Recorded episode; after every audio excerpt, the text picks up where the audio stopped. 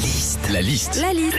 La liste de Sandy sur Nostalgie. C'est la journée mondiale du bricolage. Qu'est-ce qui se passe, Sandy? Raconte-nous. Alors il y a plein de petits euh, travaux de bricolage qu'on peut faire soi-même, comme poser des tringles, installer un verrou, ou même faire de la plomberie, hein, comme réparer un évier par exemple. Et en parlant d'évier, moi depuis que je suis toute petite, j'ai jamais compris le rapport entre un siphon et guignol.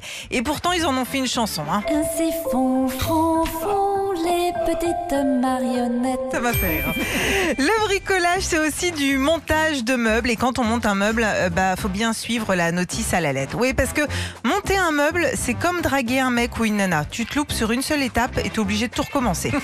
Enfin, quand on fait du bricolage, parfois on a besoin d'un escabeau. Mais monter sur un escabeau, c'est un vrai problème pour les gens bah, qui ont le vertige comme moi. Ouais, parce que je peux vous dire que moi, quand je suis sur l'avant-dernière marche, hein, c'est comme si j'étais au refuge du goûter dans du Mont Blanc.